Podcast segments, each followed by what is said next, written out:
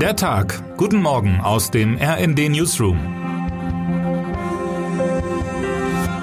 Energiekrise, wie schlimm wird der Winter und welche Hilfen kommen? Was als selbstverständlich gilt, steht in diesem Winter auf wackeligen Beinen. Eine gesicherte Energieversorgung. Wie gut sind wir gegen Ausfälle gewappnet? Eine weitere Frage bleibt indes unbeantwortet wer die Entlastungen für die deutschen Bürger angesichts der Energiekrise bezahlen soll. Guten Morgen, liebe Leserinnen und Leser. Haben Sie heute Morgen schon die Kaffeemaschine bedient, sich nach dem Duschen die Haare geföhnt oder Ihr Handy von der Steckdose abgezogen, wo sein Akku über Nacht wieder aufgeladen wurde? Wir alle brauchen und verbrauchen täglich Strom. Dass er fließt, ist für uns eine Selbstverständlichkeit. Doch gilt das auch für den nahenden Winter? Seit Beginn des Krieges in der Ukraine hörte man immer wieder vom Blackout, das Szenario eines unkontrollierten Zusammenbruchs der Stromversorgung, auch der Brownout, einer Spannungsabsenkung im Stromnetz, gehört mittlerweile ins Vokabular vieler Politiker. Dass wir auf einen solchen Ernstfall in der EU gut vorbereitet sind, hört man daher erstmal gerne.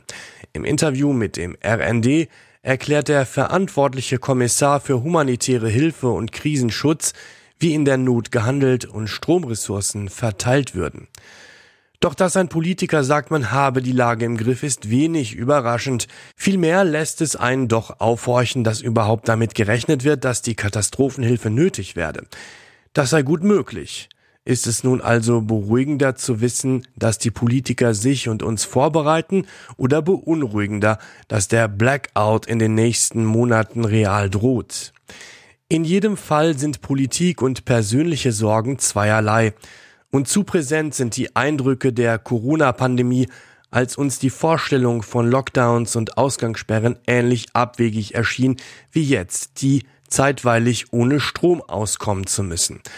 Aber keine Sorge, falls Sie sich beim Lesen gerade gefragt haben, was Sie selber ohne in Panik zu verfallen in Ihrem Haushalt für einen solchen Fall vorbereiten können, haben wir hier für Sie alle wichtigen Tipps zusammengefasst.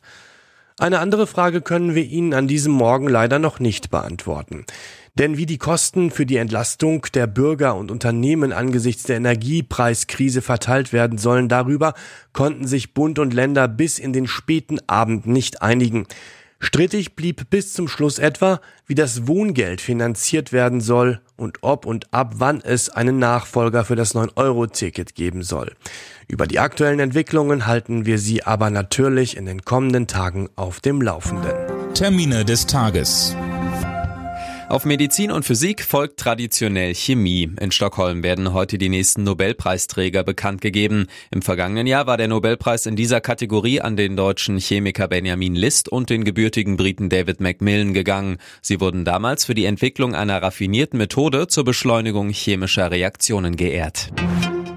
Das Ölkartell OPEC Plus will heute seine Förderstrategie für den November festlegen. Im Raum steht eine Drosselung der Produkte, um den zuletzt gesunkenen Ölpreis zu stabilisieren. Aufgrund der Sorge vor einer weltweiten Rezession haben die Preise seit Juni um bis zu 30 Prozent nachgegeben.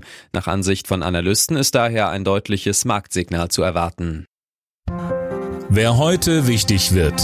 Alfons Schubeck, bekannt für Kochshows, Kochbücher, Gewürze und markige Sprüche, steht ab heute in München im sogenannten Ingwer-Prozess vor Gericht. Dem Starkoch wird vorgeworfen, Steuern in Millionenhöhe hinterzogen zu haben. Am gleichen Landgericht wurde 2014 auch gegen Uli Hoeneß verhandelt, ebenfalls wegen Steuerhinterziehung. Der ehemalige FC Bayern-Präsident wurde zu dreieinhalb Jahren Haft verurteilt. Und nun wünschen wir Ihnen einen guten Start in den Tag. Text Jasmin Off, am Mikrofon Dirk Jostes und Fabian Hoffmann. Mit rnd.de, der Webseite des Redaktionsnetzwerks Deutschland, halten wir Sie durchgehend auf dem neuesten Stand. Alle Artikel aus diesem Newsletter finden Sie immer auf rnd.de slash der Tag.